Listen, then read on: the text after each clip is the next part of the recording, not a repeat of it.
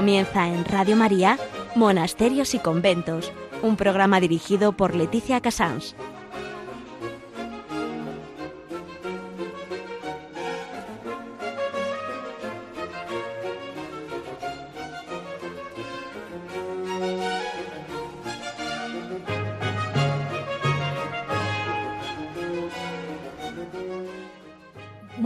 Son las 11, las 10 en Canarias.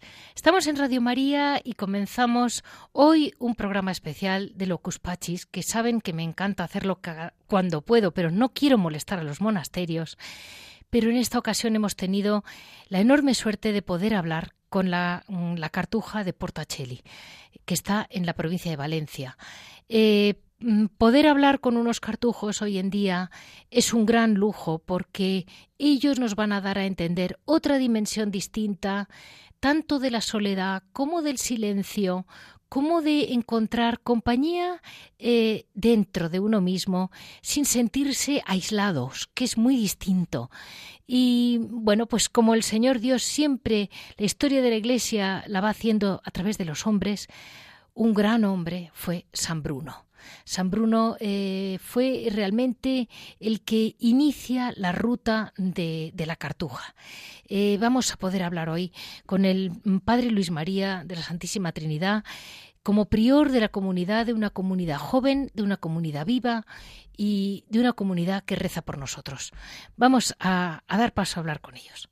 Buenos días, Padre Luis María. Qué alegría poder hablar con usted. Muy buenos días, doña Leticia. Es también una alegría para nosotros, aunque es algo un poco fuera del común para un cartujo, pero no deja de ser una alegría poder participar en este su programa y estar con los oyentes de Radio María. Muchísimas gracias. Pues mire, mm, Padre Luis María, yo eh, viendo la, la vida de San Bruno, Digo, realmente es un hombre que los que le siguieron, sus primeros hijos, decían, estaba siempre con rostro sonriente. Su hablar era modesto. Juntaba la autoridad de un padre y la ternura de una madre. Y yo ahora le digo, eh, ¿cómo se puede ser sonriente, modesto y todas esas cosas con una vida tan complicada como la tuvo el pobre San Bruno? Bueno, efectivamente, desde un punto de vista humano, probablemente sería muy difícil, pero nosotros creemos, y esto es la grandeza de nuestro santo fundador, San Bruno, que era un hombre que ardía de este amor de Dios, es decir, eh, él era capaz, como todas las personas que viven una vida de fe, una vida de oración, una vida de un profundo amor de Dios, él era capaz de ver todas las cosas desde la perspectiva de la sobrenaturalidad, una visión sobrenatural. Entonces, a él le ha tocado, él ha sido antes de ser cartujo sacerdote diocesano, ha tenido cargos importantes en la diócesis, ha sido, diríamos hoy, rector de la Universidad Católica de Reims, que era entonces la, ciudad episcopal más importante de toda la Francia, ha sido canciller secretario de, la, de esa arquidiócesis, de la arquidiócesis de Reims, entonces cargos realmente muy importantes, canónico, eh, pero le tocó vivir un periodo difícil de la historia de la Iglesia, un periodo marcado también por la simonía, es decir, por la compra de los beneficios eclesiásticos. Su arzobispo, el arzobispo Manasés, eh, efectivamente había comprado el cargo, el oficio de arzobispo de Reims eh, en cambio de dinero. Esto nos parecía una cosa imposible, pero eh, son las miserias humanas de la dimensión de la dimensión humana de la Iglesia. Y San Bruno en todas estas circunstancias él no solo ha vivido siempre esa alegría, esa paz, esa felicidad, esa tranquilidad, sino que no solo no se ha, eh, por supuesto, eh, en su veracidad, en su justicia, en su sinceridad, él ha siempre eh, resistido a esta prepotencia del arzobispo, él ha sido realmente una persona muy firme, muy fiel a la verdad y a la doctrina católica y al bien de la Santa Iglesia, pero una persona que ha podido vivir esa alegría espiritual en el medio de estos sufrimientos, de estas persecuciones. Él ha tenido que exiliarse, es decir, el arzobispo lo persiguió. Eh, y además, él ha encontrado en todo eso su verdadera vocación, esta llamada del Señor al desierto, a la contemplación, a la soledad, este saber que eh, su corazón estaba hecho sobre todo para amar a Dios y que su mayor contributo a la iglesia de su tiempo, mismo cuando él ha sido por dos veces eh, mm, indicado como posible arzobispo de Reims y, años más tarde como arzobispo de Reggio de Calabria, en Italia, él ha, podido enseñar al Papa que su mayor contribución sería no desde el episcopado, sino desde esta vida oculta con Cristo en Dios, esta vida escondida, esta vida de amor, esta vida de oración, precisamente en favor de la Iglesia, en favor de la salvación de las almas, y por tanto es realmente una persona admirable. Esto solo se explica desde una profunda vida interior, una unión continua con Dios nuestro Señor. Increíble. Y además eh, siempre decían sus hijos, era un hombre de un gran corazón. Y para nosotros desde la calle decimos, pero ¿cómo, ¿cómo va a tener un gran corazón un cartujo que está solo? En un rincón, en una celda y solo se reúnen para rezar, cantando y una vez por semana, ¿qué se contarán? Y dices, no, no, es que la base, su fundador, tuvo un gran corazón. Con lo cual sus hijos lo intentan. Sí, intentamos imitarlo desde nuestra pobreza y sin duda muchos años luz, pero intentamos efectivamente imitar. Es decir, nuestra mirada debe estar fija en Cristo y el modo que el Señor mismo eligió para cada uno de nosotros lo imitar a Él, a Cristo, que es en el fondo el ideal de cualquier cristiano, de un seglar, de un religioso, de un sacerdote, nuestro modo de imitar a Cristo es imitarlo sobre todo en esa vida escondida, en esa vida retirada, cuando nuestro Señor se retiraba al, acima del, de la montaña para estar en oración con su Padre, esa vida, esa presencia de Jesús retirada que se aparta de sus apóstoles para eh, se encerrar en una oración más y más profunda, por ejemplo en Getsemaní. Ese es el lugar del cartujo. Nuestra imitación de Cristo y por eso somos hijos de San Bruno, porque recibimos a través del Espíritu Santo y a través de nuestro Padre San Bruno, es como que el canal de la gracia para nosotros, el carisma, eso llamamos el carisma, el don espiritual, la vocación, eh, nuestra vocación es precisamente la imitación de Cristo, sobre todo en esa vida de intimidad profunda con el Padre. Como por ejemplo un hermano de San Juan de Dios imita sobre todo a Jesús en su cuidado por los enfermos, o un religioso de la Salle lo imita sobre todo en su cuidado, en su atención por enseñar a los niños, en su dimensión de maestro, o un sacerdote en su dimensión de, predicar. Eh, cada, cristiano eh, imita uno de los elementos de nuestro Señor que siendo Dios es infinitamente perfecto, infinitamente santo y por lo tanto eh, la iglesia toda, esta es la belleza de la iglesia, de la iglesia católica, todas las vocaciones, cada, alma es como que una pequeña piececita, un pequeño mosaico, una pieza de un grande mosaico y ese mosaico todo que está formado por todas las vocaciones, por la vocación matrimonial, por la vocación sacerdotal, por la vocación misionera, por la vocación contemporánea, por todas las vocaciones, eh, es ese, ese mosaico que forma la figura, el rostro de Cristo. Y eso es realmente extraordinario. Pues eh, así, vamos a, ya con esa entrada, vamos a dar paso a lo que fue la gran noticia de la fundación de una cartuja que empezó como una piedrecita pequeña en Valencia.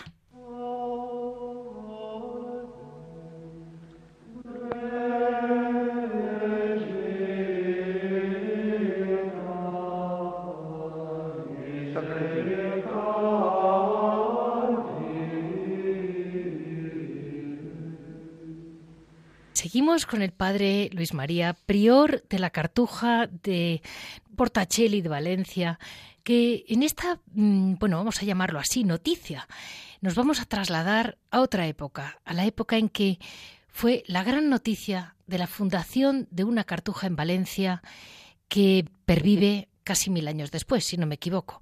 Eh, seguimos. Muy muchas gracias por estar con nosotros una vez más. Padre, eh, ¿cómo fue la fundación en Valencia? Sí.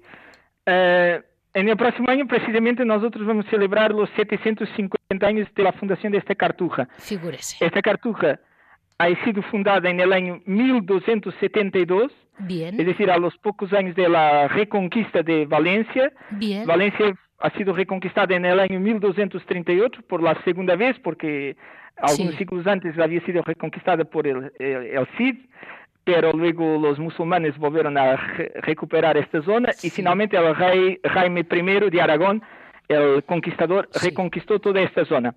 Y entonces eh, él, como buen cristiano, ha tenido este deseo de de que en el reino de Valencia hubiera también una cartuja. Había en ese momento dos o tres cartujas, es decir, Portachel es la primera fundación, eh, o mejor, es la tercera fundación en España, y es la primera fundación en el, reino de Valencia. Entonces, en 1272, eh, el fundador directo es el arzobispo de Valencia, un dominico, Fray Andrés de Albalat.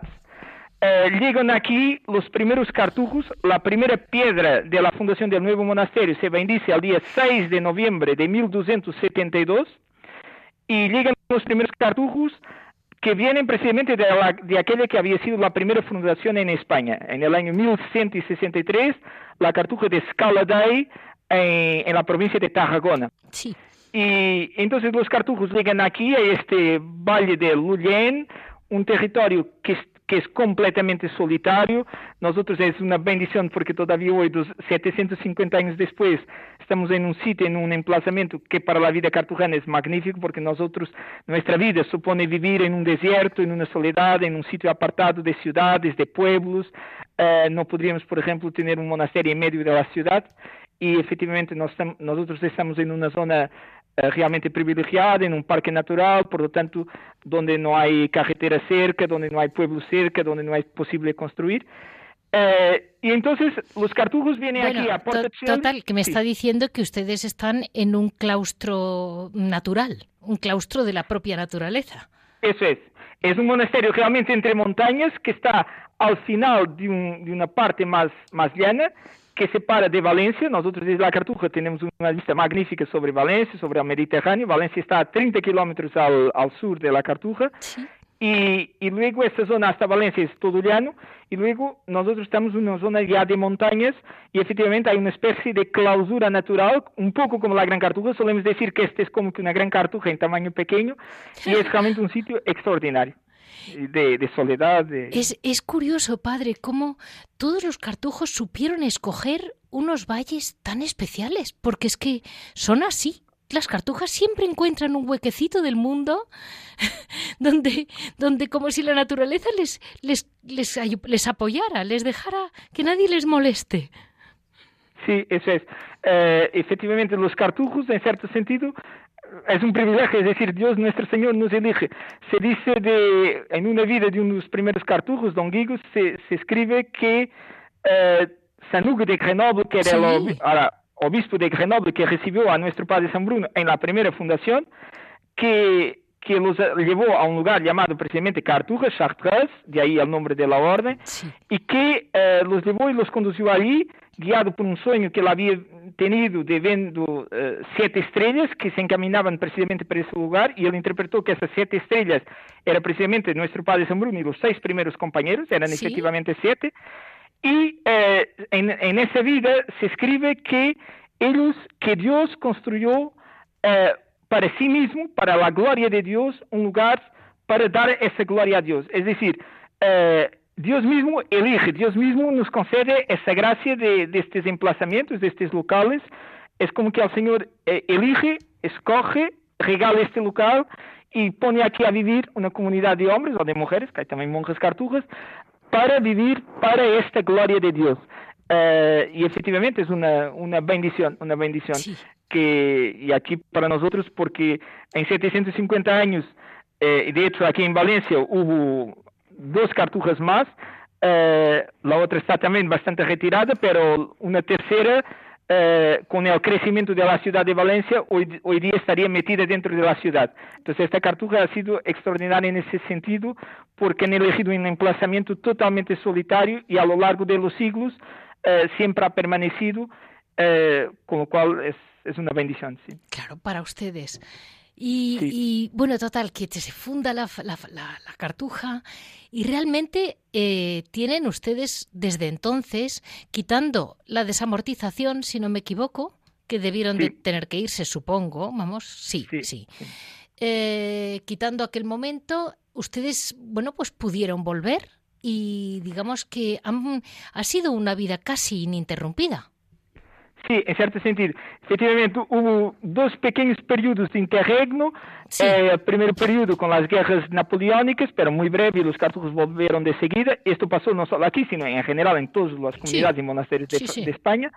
Luego un segundo interregno, también muy breve, tres años, el, el trienio liberal, 1820-1823, y luego efectivamente la desamortización con Mendizábal en 1835, que cerró todas las cartujas y todos los monasterios y conventos del país eh, y que han puesto fin a, la vida eh, monástica, religiosa en, gran parte de España durante varias décadas. Nosotros hemos podido volver aquí a Portacelli. Antes la orden había vuelto a, la a otras dos cartujas, la cartuja de Miraflores en Burgos, la cartuja de Montalegre en Barcelona. Aquí a Portacelli la fundación es un poquito más tardía. Aquí se vuelve a refundar en el año 1943 y los primeros monjes llegan aquí en el año 1944, el 21 de marzo de 1944, que se celebraba eh, el calendario tradicional, es la celebración de San Benito, la solemnidad de San Benito, patriarca de los monjes. Es decir, beneficiando de la situación de la posguerra, eh, estamos en 1944, eh, la guerra civil había terminado en 1939, entonces el nuevo gobierno español, gracias a Dios, ha ofrecido no solo a la Cartuja, pero a muchas órdenes religiosas, eh, decenas de monasterios y conventos que estaban abandonados para que la vida religiosa pudiera ser activada. Aquí, efectivamente, la Diputación de Valencia, que era quien era la, propietaria de, lo que era la Cartuja, nos regaló eh, la Cartuja de Portacelli en una situación lastimosa, es decir, todo lo que eran las celdas, todo estaba arruinado, abandonado. Entonces los cartujos han tenido que reconstruir todo eso a lo largo de unos 20 años con sacrificio, con esfuerzo, con la ayuda también muy importante de los militares. Nosotros estamos en una zona donde hay eh, importantes eh, bases militares y siempre han estado muy vinculados con nosotros y ayudando notablemente en la reconstrucción de este monasterio. Y efectivamente, desde 1944, eh, o sea, de, hacia 77 años, que la vida cartujana se ha podido volver a reanudar aquí en esta cartuja y así retomando esta, estes siglos anteriores hasta 1835. Y efectivamente, eh, con, salvo este interregno, mm, la, la, vida cartu, cartujana siempre se ha vivido aquí eh, en esta cartuja. Y mm, padre, siguen manteniendo pues alrededor de la propia Cartujas un poquito de naranjos y de campo que tienen, ¿verdad? Donde trabajan. Sí, eso es, eso es. Nosotros tenemos uh, todo alrededor de, la casa una, una amplia 30 hectáreas de, de, frutales, sobre todo naranjos, también kiwis, caquis. Eh, eso a su vez eh, sirve para, para el consumo mismo de la comunidad y, y, también para, para venta, es una fuente de ingresos económicos para las necesidades del monasterio eh, sobretudo también es importante porque nos protege, nosotros estamos una, en zonas de bosque, aquí hubo en los años 70, en los años 80 dos importantes incendios ah, que gracias a Dios no han eh, causado daño en el monasterio, pero los monjes en esos instantes habían sido evacuados con el peligro de las llamas porque al ser una zona de grande bosque si hay un incendio este es casi imparable. Y entonces eh, los frutales tienen también esa misión, nos funcionan como una especie de cortafuego eh, y y nos garantiza pues un, un, ambiente muy, muy bueno, muy monástico y que nos permite también eh, porque sobre todo los hermanos en la cartuja hay padres y hay hermanos, los padres pasan esencialmente todo el día en la celda, los hermanos compaginan esta vida de mayor soledad en la celda con una vida también de trabajo. Entonces eso permite que los hermanos puedan también dedicarse a esos trabajos, trabajos sencillos, trabajos manuales. Eh, la agricultura siempre ha sido un trabajo de la predilección de los monjes. Eh, y, y por lo tanto, sí, nosotros mantenemos esa eh, esa, pequeña explotación agrícola que, tenemos aquí. Sí. Pues vamos a ya un poco situándonos de cómo es el sitio, ¿no? Ya nos imaginamos, eh, como ahora, ahora lo llaman estar virtualmente, pues vamos a cerrar los ojos y virtualmente seguir con usted y ahora un poco seguir qué hace cada cartujo, la vida de un cartujo. Vamos a dar paso al carisma. Seguimos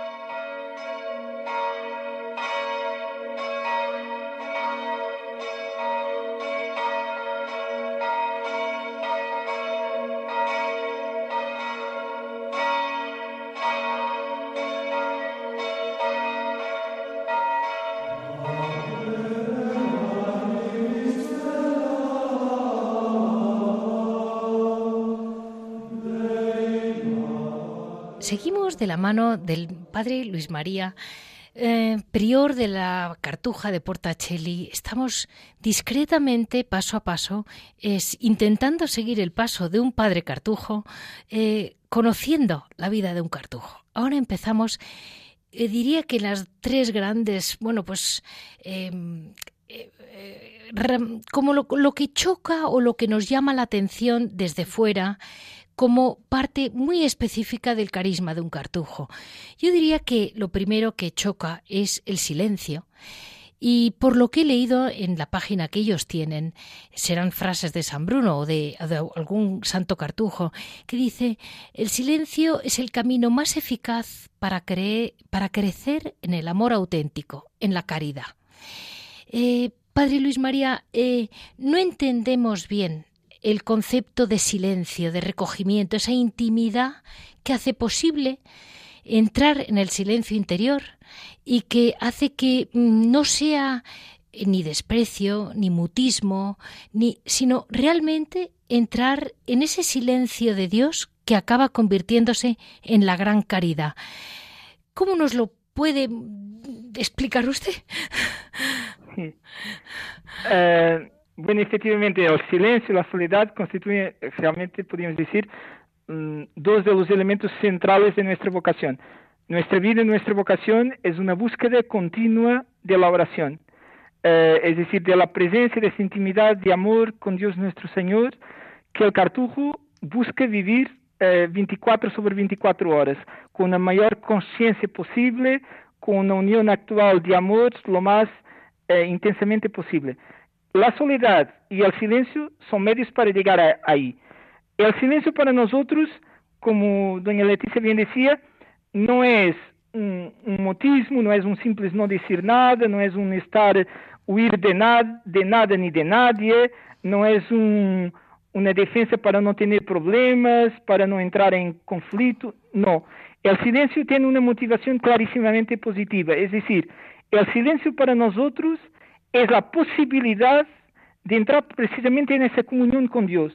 Yo para escuchar a Dios, para estar en esa oración continua, para bajar de la mente al corazón, para entrar en el profundo del corazón, en el centro del alma, yo tengo que estar en silencio. Las potencias del alma tienen que estar en silencio. La imaginación, la memoria, el entendimiento, el pensamiento, la voluntad. Yo tengo que estar en esa actitud de abandono, de silencio profundo, de recorrimiento, de paz. Eh, de tranquilidad. Eh, la paz, dice San Agustín, es esa tranquilidad en el orden. Entonces, cuando precisamente todo alrededor de, de mí y dentro de mí se calla para escuchar lo único que habla y que habla en silencio, porque Dios habla, pero Dios eh, habla efectivamente en ese silencio profundo, en el silencio interior. Entonces el silencio para nosotros no es ni siquiera un simple vacío ou na busca de, de, dessa, dessa nulidade, desse nada por el nada, como poderia ser, por exemplo, para estas espiritu pseudo-espiritualidades orientalistas, do budismo, do hinduísmo, do New Age, Exacto. que buscam, sobretudo, experiências de vazio. De... Não, para um cartujo, o silêncio é uma comunhão, uma comunhão de amor. É para escutar a este Deus que se manifesta, que se revela en el silêncio. Hay que entrar en ese silencio para poder escucharlo, porque su voz es una voz eh, de silencio, es una voz que se escucha, pero que se escucha en el silencio y que está entreterrida en el silencio. Hay un episodio en la Sagrada Escritura, en la vida del profeta Elías, en que el profeta está esperando mmm, la manifestación de Dios. Y hay un fuego, y hay un temblor de tierra, eh, y en nada de eso el profeta comprende que en nada de eso está Dios. Y luego hay como que una brisa suave, un susurro muy ligero, y el profeta se pone, se postra en tierra porque él tiene la conciencia de que es el Señor, es el Señor que está pasando, que va a hablar. Es decir, esa es nuestra experiencia. El silencio es efectivamente ese medio para entrar en esa escucha profunda de Dios. Y es en la medida en que uno entra en esa intimidad, en esa comunión profunda con el Señor, que nosotros que Él mismo, la gracia, la gracia que Él derrama en nosotros, ensancha nuestro corazón y lo hace así capaz de amar. Entonces nuestro silencio efectivamente es un silencio para el amor, para el amor a Dios y en el amor a Dios el amor de todos los hombres, porque nosotros creemos que cuanto más estamos unidos en ese silencio, en esa profundidad, en ese uh, cor a cor, nesse coração a coração com Deus, quanto mais escondidos em Deus, maior é essa intimidade de amor e maior é a irradiação apostólica sobre as almas, aunque nosotros não veamos nada. Lo vemos desde a fé, lo veremos en el cielo.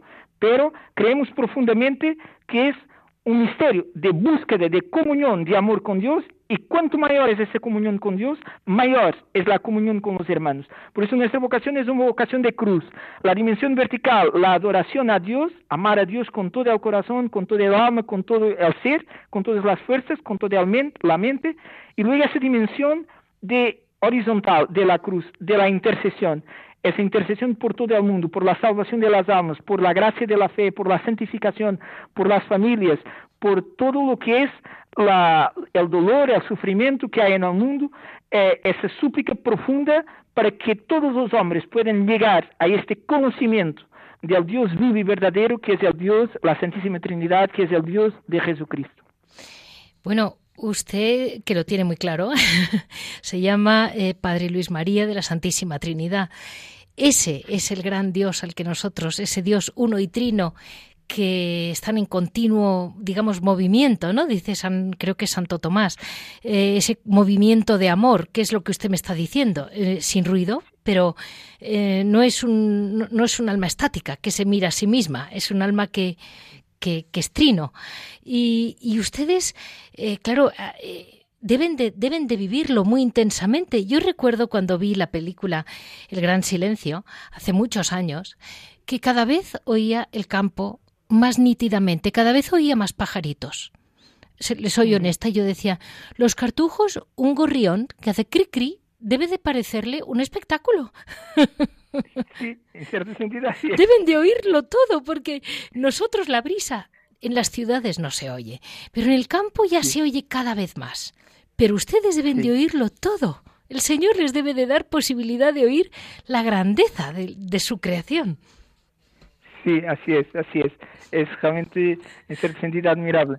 Eh, porque, sí, porque uno, ese ejemplo es, perfecto. Es decir, en la ciudad hay muchos, uh, muchos de estos, de estos sonidos de la naturaleza que Dios ha sembrado en la naturaleza y que uno no se da cuenta porque claro, uno, uno se acostumbra a vivir en un ambiente de ruido, de aquí ese ruido todo del mundo de las ciudades no existe y mismo desde un punto de vista natural y es un, eleva el alma a la contemplación de Dios, uh, nosotros podemos disfrutar de, de, la maravilla del pajarillo por las mañanas. Tenemos aquí, estamos rodeados de, de pájaros, de golondrinas, de pájaros de todo el tipo. eh, y podemos, desde la mañana hasta la noche, eh, escuchar ese, esa brisa, el ruido del viento en, los, en las hojas de los árboles. Es realmente extraordinario, sí. Es una... Y eso sí, eso eleva, eleva. Sí. Eh, siempre los monjes han mirado, eh, digamos, dos grandes medios de elevarse a la, a la contemplación de Dios uno la contemplación, la, la, reflexión sobre el hombre mismo, porque el hombre Dios nos crió a su imagen y semejanza. Eh, decir, por ejemplo, San Agustín, que nosotros tenemos en tres grandes facultades del alma, la, el entendimiento, la voluntad, la memoria, y él decía, esa es una imagen de lo que es la Santísima Trinidad, el Padre, el Hijo y el Espíritu Santo. Eh, y, y la otro, otro grande medio ha sido precisamente de esa elevación del alma, de esa ascensión del alma hacia Dios, y eso es también la oración, eh, ha sido precisamente la contemplación de la naturaleza. Bien, y por eso los, los monjes, efectivamente, no solo los cartujos, pero siempre los monjes han construido sus monasterios o en las montañas o en los valles, en sitios en general de grande belleza, porque la belleza de la naturaleza, que es obra de Dios, eh, eleva, como que naturalmente nos impulsa, nos eleva hacia el Señor, hacia Dios. Nosotros cantamos muchas veces el Salmo 18 que dice, Celi gloriam Dei, es decir, los cielos proclaman la gloria de Dios. Y aquí por cielos se entiende toda la maravilla de la creación. Sí. Las estrellas, la, la, los árboles, los animales, eh, los riachuelos, las montañas, todo proclama la gloria de Dios y todo es motivo de esa alabanza. Todos los días nuestros oficios en la cartuja por las noches, cuando, eh, digamos, es, es, algo muy característico de los cartujos, sí. la medianoche, cuando nos reunimos para orar, eh, dos horas, tres horas, cuatro horas casi algunos días, uh, todos os dias terminam com os últimos salmos del Salterio, os salmos 148, 149 e 150, que são salmos de alabança. Laudate Dominum, uh, alabado ao Senhor, uh, todos os ángeles, alabado suas criaturas, alabado uh, mares e rios, alabado animais e, e plantas. e efetivamente, é como que o cartujo se une a toda a criação e em nome de toda a criação que não pode verbalizar, é decir, um, um gorrião quando, quando está cantando está dando glória a Deus, pero ele não é consciente dessa glória. Nós outros como que abraçamos toda essa natureza para, em nome de toda essa natureza, dar efetivamente glória a Deus, glória ao Criador, glória ao Senhor de todas as coisas, porque todas as coisas estão hechas para a glória de Deus. E Deus, em sua infinita bondade, em sua infinita misericórdia, ha querido compartilhar com o homem, com nós outros, toda essa maravilha da criação, para que lhe demos glória e para que, usando, servindo-nos, como diz o livro de Gênesis, dominando uh, essa mesma criação, poder uh, fazer que essa criação por, uh, seja cada vez mais renovada e todo, todo contribua, seja o que Deus criou diretamente, seja o que o homem, por meio de los dones que Deus lhe ha concedido, ha ido haciendo progresar a mesma criação, que todo pueda ser um himno cósmico, um himno universal a la majestad, a la bondad, a la santidad de Dios, a la gloria de Dios. Nuestro Padre San Bruno, su canto de, de aleluya, su canto del desierto, era precisamente este o bonitas, o bondad, alguien que vivía extasiado por la bondad, por la magnificencia, por la gloria de Dios. Era el canto de la Virgen María, magnificat anima mea dominum, mi alma uh, proclama la gloria de Dios, proclama, magnifica al Señor, glorifica al Señor, precisamente por, todas las maravillas que Él realiza y por la maravilla mayor que es Dios mismo en su naturaleza, como doña Leticia bien decía, esta naturaleza que es en un Dios solitario, sino un Dios que es una comunión interpersonal, una comunión de tres personas divinas iguales y al mismo tiempo distintas, establece entre ellas una comunión de amor. El Padre que es el amante, el Hijo que es el amado y este amor mutuo entre el Padre y el Hijo, del cual procede el Espíritu Santo, que es el amor mismo, es la, el amor de Dios hecho persona divina. Estas tres personas divinas, eh, a las tres adoramos, a las tres contemplamos, a las tres alabamos, constituyen la mayor belleza, la mayor perfección, es la mayor grandeza y toda la, la eternidad será muy poco para todas las almas podermos contemplar y profundizar más y más en este misterio de Dios. Así es. Y yo recuerdo, ¿sabe, padre? En la, bueno, el otro gran, vamos a decir, el, otro gran pilar que choca, ¿no? Es la soledad. Eh, que es muy característica del cartujo. En la soledad el hombre se purifica, se conoce a sí mismo y se inicia en el amor de Dios. Pero yo recuerdo una vez hablando, creo que con un cartujo directamente, que me dijo, bueno, bueno, yo no estoy solo en mi celda, en mi, en mi celda está nuestro Señor, el Padre, el Hijo, el Espíritu Santo, Nuestra Señora en el sitio principal, San Bruno, ¿esto está a tope? en mi celda casi hay veces que no puedo ni entrar porque están todos. yo, me reía porque, porque me hizo mucha gracia, ¿no? La, la visión que te da la soledad de ver lo que, como dice San Pablo, lo que nuestros ojos no ven. Nuestros ojos no ven, nuestros oídos no los no oyen los pajaritos, nuestros ojos no ven a nuestro ángel de la guarda, pero ustedes los ven, acaban viéndolos casi, o acaban estando acompañados de algún modo. Sí, es una especie de compañía, efectivamente. Es decir, desde la fe, por supuesto, normalmente los cartuchos a los cartujos Dios normalmente no suele conceder grandes gracias místicas extraordinarias de apariciones, de locuciones, puede conceder, pero no es lo más común, porque esas gracias son dadas efectivamente eh, para la edificación del cuerpo místico de Cristo, de la Iglesia, y por lo tanto nuestra vida es una vida retirada.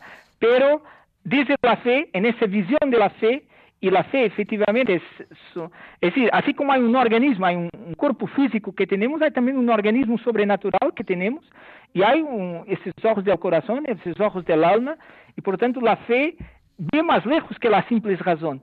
Entonces, desde la fe y en una vida hecha de fe, porque nuestra vida efectivamente es una vida de pura fe, eh, sí, podemos decir que hay momentos y que llega, yo pienso que todos los cartujos llegan a esa experiencia de cómo que tocar a Dios. Es decir, eh, repito, no es que haya una visión, una aparición, pero sí se puede decir que, vemos a Dios, que tocamos a Dios. Nuestra vida no tendría ningún sentido si Dios no existiera.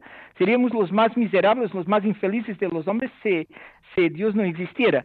Uh, porque sería renunciar a una vida con todas las potencialidades por, por nada. Uh, pero somos o deberíamos ser los más felices de los hombres, porque precisamente nosotros empezamos a vivir ya en la tierra lo que todos vivirán en el cielo. Es decir, esa vida de contemplación, esa vida de adoración, de intimidad con el Señor. Porque en el cielo ya no habrá ni siquiera obras de misericordia a realizar, ya no hay niños a quien educar, no hay pobres que, a quien servir, no hay enfermos a quien curar. Eh, en el cielo lo que permanece es esa vida contemplativa. Por eso Jesús decía uh, a María y a Marta, o decía a Marta que en sí. cierto sentido protestaba por su hermana María, que en vez de ayudarlo en el servicio, uh, estaba allí delante de nuestro Señor escuchando y, y, como que perdiendo un poco tontamente el tiempo. Y el Señor le responde, Marta, Marta, andes inquieta y atareada, una sola cosa es necesaria. María ha escogido la mejor parte que no le será quitada. Es esa mejor parte, esa vida contemplativa que constituye la herencia de todos los cristianos. Uh, en, en, la tierra, los contemplativos, um, todos somos llamados a vivir una cierta vida contemplativa, pero digamos los que tienen una vocación estrictamente contemplativa, los que se retiran a vivir en un convento, en un monasterio, son una minoría, por supuesto, pero en el cielo uh, la vida contemplativa es la plenitud de la vida cristiana y por lo tanto es la, es la común vocación de, todos nosotros.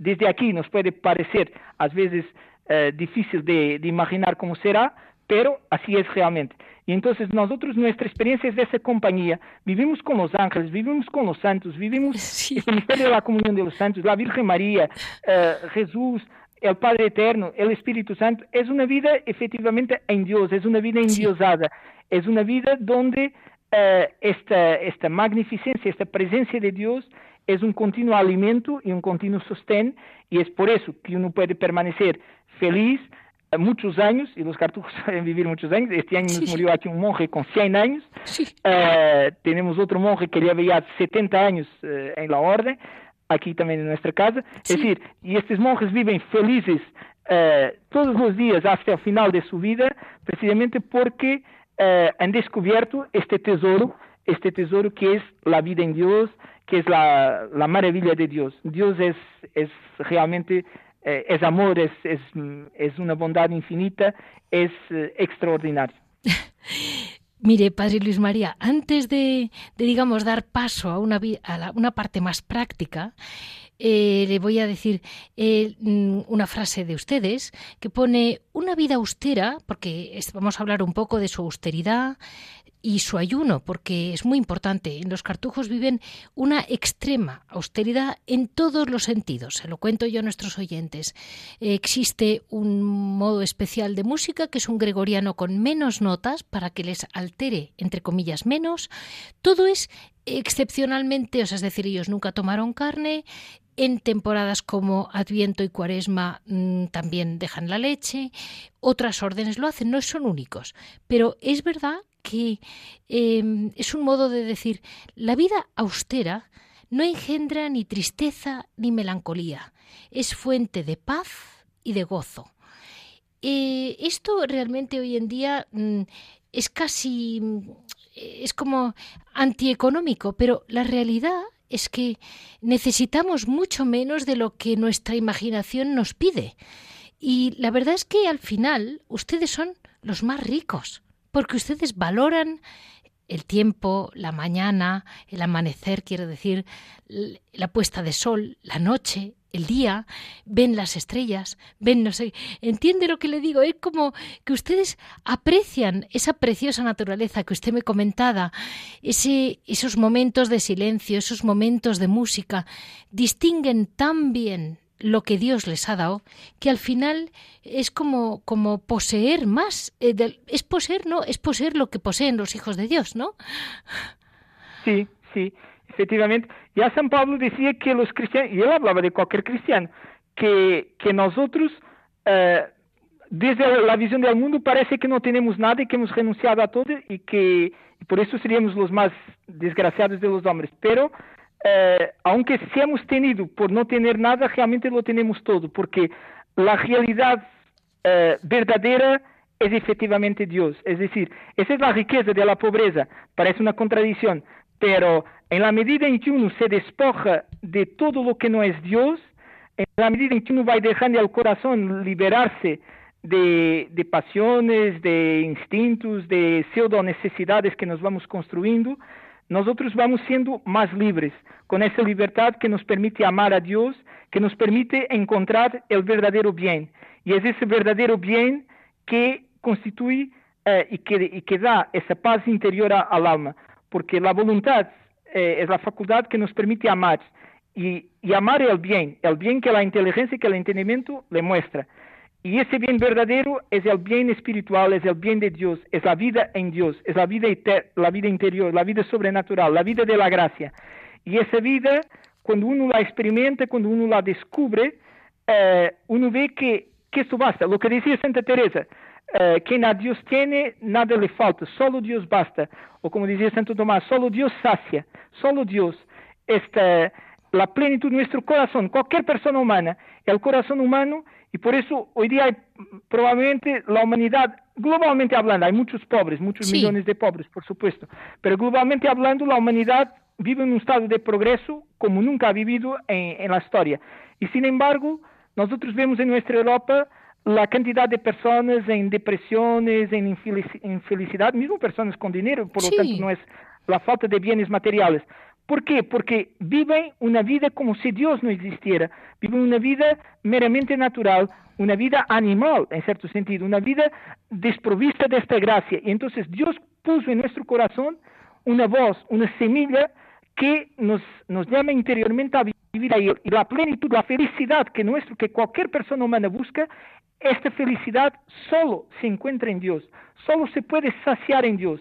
Si un alma no llega a vivir esta experiencia de Dios, esta relación profunda de amor en Dios, esa alma efectivamente vive infeliz por muchos bienes mm, materiales que puede tener.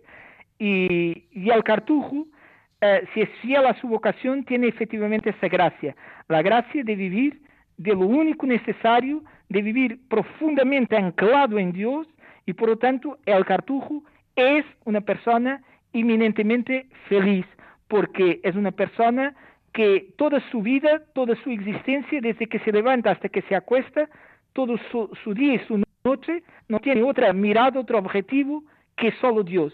Vivimos para Dios, para la gloria de Dios, para el bien de Dios y para y como el bien de Dios, eh, lo que Dios busca es la salvación de las almas, al vivir, como ya decía un poco antes, al vivir para esta mayor gloria de Dios, para este mayor bien de Dios, estamos contribuyendo místicamente, misteriosamente, pero real y verdaderamente, estamos contribuyendo de un modo inminente para el bien de todos nuestros hermanos. Por eso, la vida solitaria, la vida silenciosa que vivimos, que viven los monjes y monjas, es una vida no de egoísmo, no de desentendimiento de las aflicciones y de los problemas que hay en el mundo, pero es una vida donde creemos que la, nuestra misión no es estar en esa primera línea del combate directo, sino que nuestra misión es estar como Moisés en, en la cima de la montaña, que está con las manos erguidas, implorando la misericordia de Dios. Y narra la Sagrada Escritura, el libro del Éxodo, que mientras Moisés tenía las manos en alto, implorando la misericordia de Dios, los israelitas que combatían abajo a los amalecitas vencían. Cuando Moisés se cansaba y bajaba las manos, los israelitas empezaban a perder.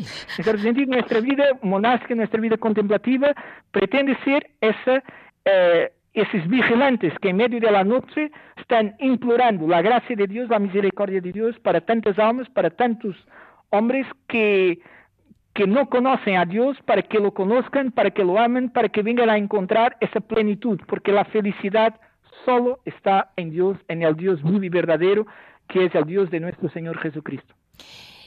Pues ya puestos en, digamos, un nivel alto, con un listón muy alto, pero muy emocionante porque en el fondo es asequible a muchas almas, una parte por lo menos, vamos a dar paso a, una, parte del programa que suelo llamar Hora et Labora, que es un poco eh, detalles prácticos ¿no? de la vida de la comunidad. Vamos a escuchar un poquito de música y así damos paso.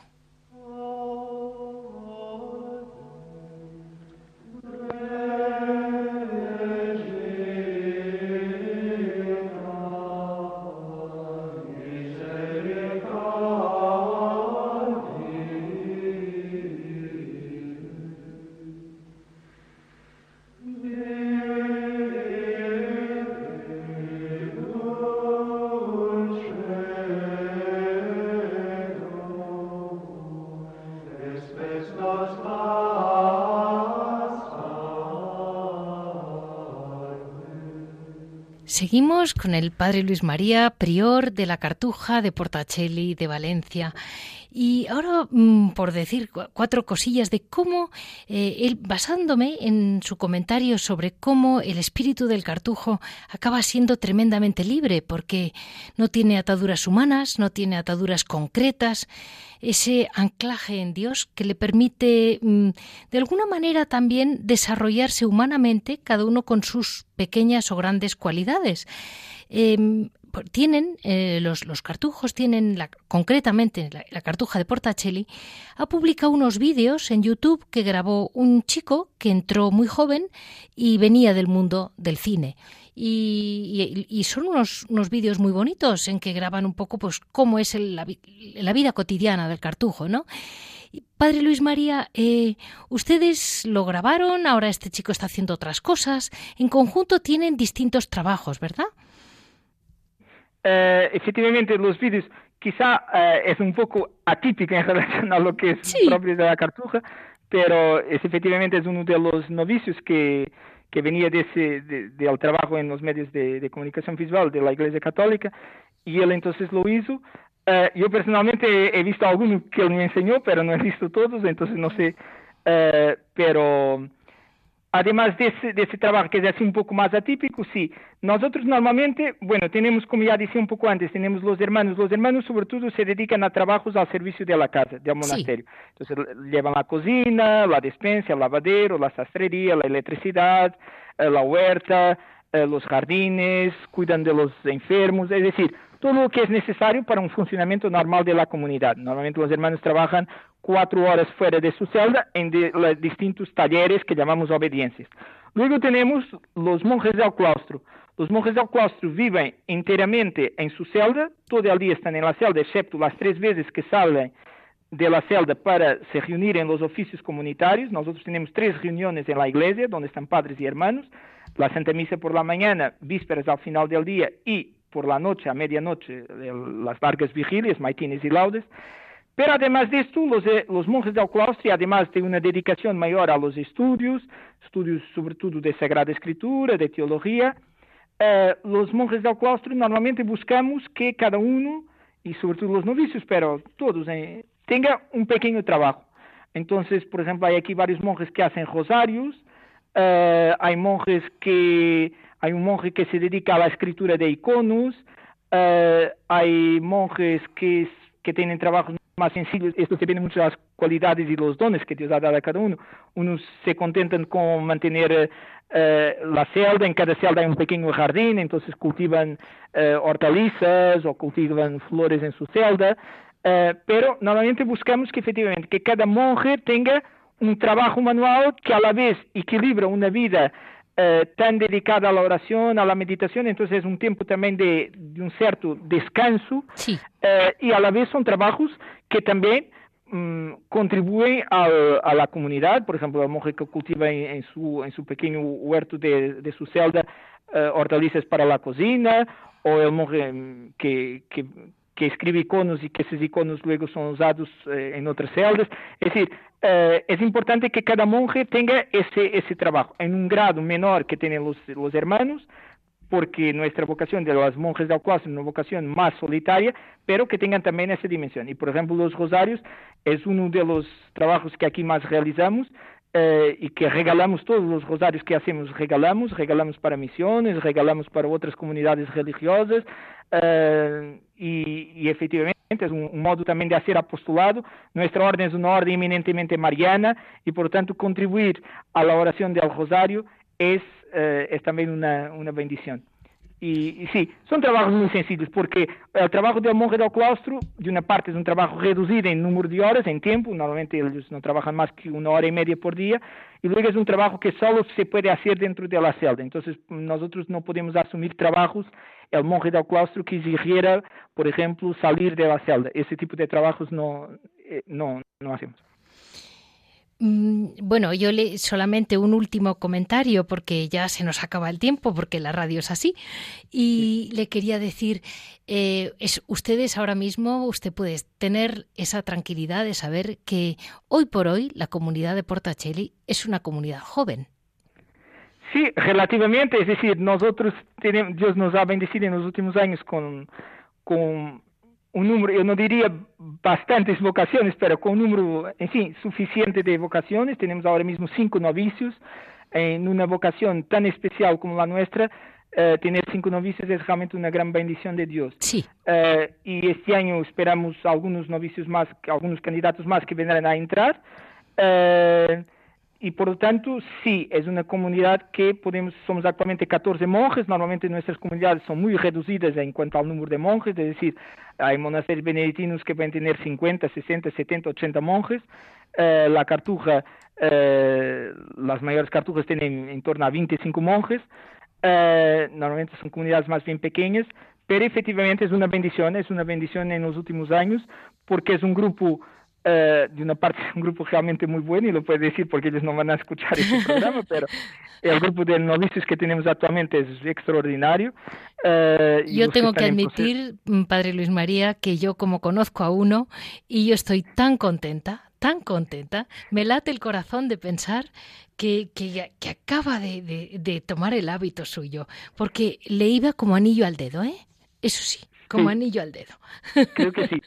Y, un, no tenemos que cerrar el programa con, ¿cómo no? Con su madre, Nuestra Señora, la madre de los cartujos. Eh, yo sé, porque que ustedes de noche, eh, bueno, muy rezan el oficio parvo, que se lo va a explicar usted lo que es el oficio parvo, y cómo ustedes ven en María ese modelo incomparable, esto está escrito por ustedes, de una vida escondida con Cristo en Dios. Sí, efectivamente el oficio parvo es algo que, que es muy tradicional en la Iglesia Católica. Uh, muchos seglares, uh, San Luis de Francia, muchos uh, santos a lo largo de la historia de la Iglesia han ido rezando. En las últimas décadas se perdió en gran parte de la Iglesia. Nosotros hemos mantenido, es algo que viene desde los principios de la orden y que los cartujos rezamos todos los días. Nosotros rezamos el oficio canónico, que es diferente del rito romano, porque nosotros tenemos un rito propio. Sí. Luego rezamos el oficio parvo de la Virgen y luego rezamos también el oficio de difuntos. Pero el oficio parvo de la Virgen, entonces, es un oficio que está estructurado en diferentes horas, horas un poco como el oficio Uh, divino, la liturgia de las horas, como habitualmente se, se, conoce fuera, entonces las horas maitines, laudes, prima, tercia, sexta, nona, uh, vísperas completas, y a lo largo de la di del día vamos marcando nuestra unión a la Virgen María, a la cual solemos llamar precisamente Mater Singularis Cartusianorum, es decir, la madre singular de los cartujos. Uh, la Virgen María, esa frase es, así, es real, la Virgen María es para nosotros ese modelo de esa vida escondida con Cristo en Dios. La Sagrada Escritura dice, el Evangelio de San Lucas en dos pasos, dice que uh, María conservaba todas estas palabras meditándolas en su corazón. Nosotros creemos que la vida de María, que la mayor contemplativa de siempre, la, orante por excelencia es María, es la Virgen María. Ella que ha merecido traer en su eh, seno virginal durante nueve meses al Verbo de Dios encarnado, en ella por obra del Espíritu Santo. Entonces, la Virgen María es esa vida constante de intimidad, de amor, de, unión, de amor con, su Hijo y con su, con su Dios. Entonces nosotros, eh, como ese es el objetivo efectivamente de nuestra vida, eh, ella es para nosotros el modelo y, también la, maestra, porque nosotros creemos que la gracia del Espíritu Santo nos viene por María. Rezamos muchas veces una oración, Veni Sancte Spiritus, veni per María. Venid Espíritu Santo, venid por medio de María. Ella como que abre nuestro corazón para acoger a Dios en nosotros. Es curioso que, por ejemplo, nosotros cada hora del oficio divino, siempre rezamos primero la hora del oficio de la Virgen y luego la hora canónica, porque es como que para decir que nos consagramos, nos abandonamos a la Virgen María para que ella abra nuestro corazón para acoger a la palabra eterna, a la palabra de, de Cristo. Y en cierto sentido, a la palabra que es Cristo. Y en cierto sentido, podemos decir que el ideal del cartujo es vivir en esa máxima intimidad de amor con que María ha vivido en esos nueve meses en que ha traído a su Hijo y su Dios en su seno virginal y que nosotros creemos que ella lo ha vivido así, permanente y continuamente a lo largo de su existencia terrena y que lo vive permanente y continuamente en el cielo. Ella es la reina de los santos, es lo más grande, ella, ella tiene en sí, si, si pusiéramos en un platillo de una balanza, en un, platillo, en, un, en un lado la Virgen María y en el otro todos los santos, nosotros creemos que este platillo de la Virgen María eh, sería mucho más pesado que el otro con todos los santos. Es decir, todas las gracias que a lo largo de los siglos el Señor ha repartido por miles, millones de santos, eh, todas esas gracias se encuentran en la Virgen María.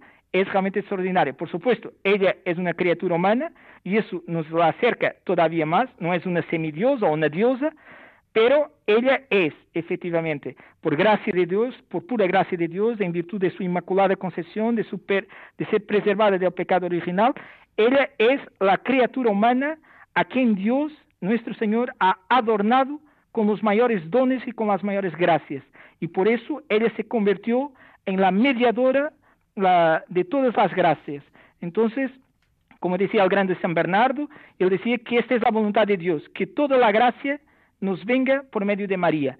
Entonces, María es, en, un cristiano, pero se cabe más para un, para un monje, para un cartujo, es realmente lo más grande después de Dios y toda nuestra existencia es una existencia que, que se fija en ella para que sea ella a recibir en su inmaculado corazón nuestro corazón y hacer eh, nuestro corazón como su corazón y por lo tanto como el corazón de su Hijo y por lo tanto a divinizarnos. Ella es el, camino para más directo, más, más rápido para llegar a esa perfección, a esa imitación de Cristo.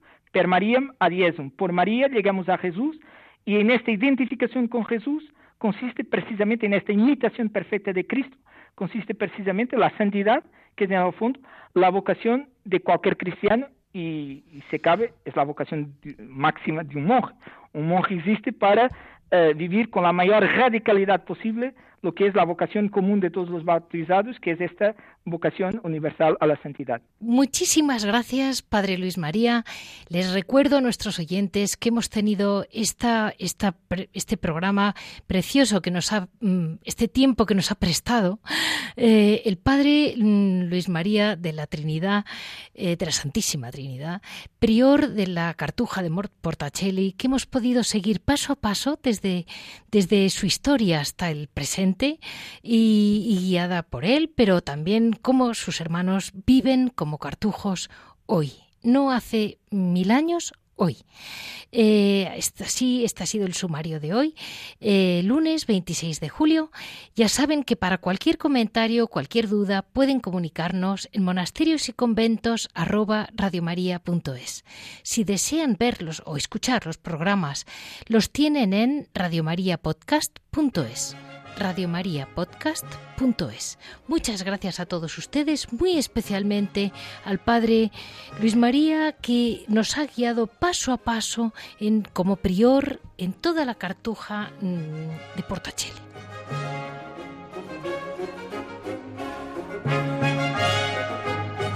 Han escuchado Monasterios y Conventos, un programa dirigido por Leticia Casans.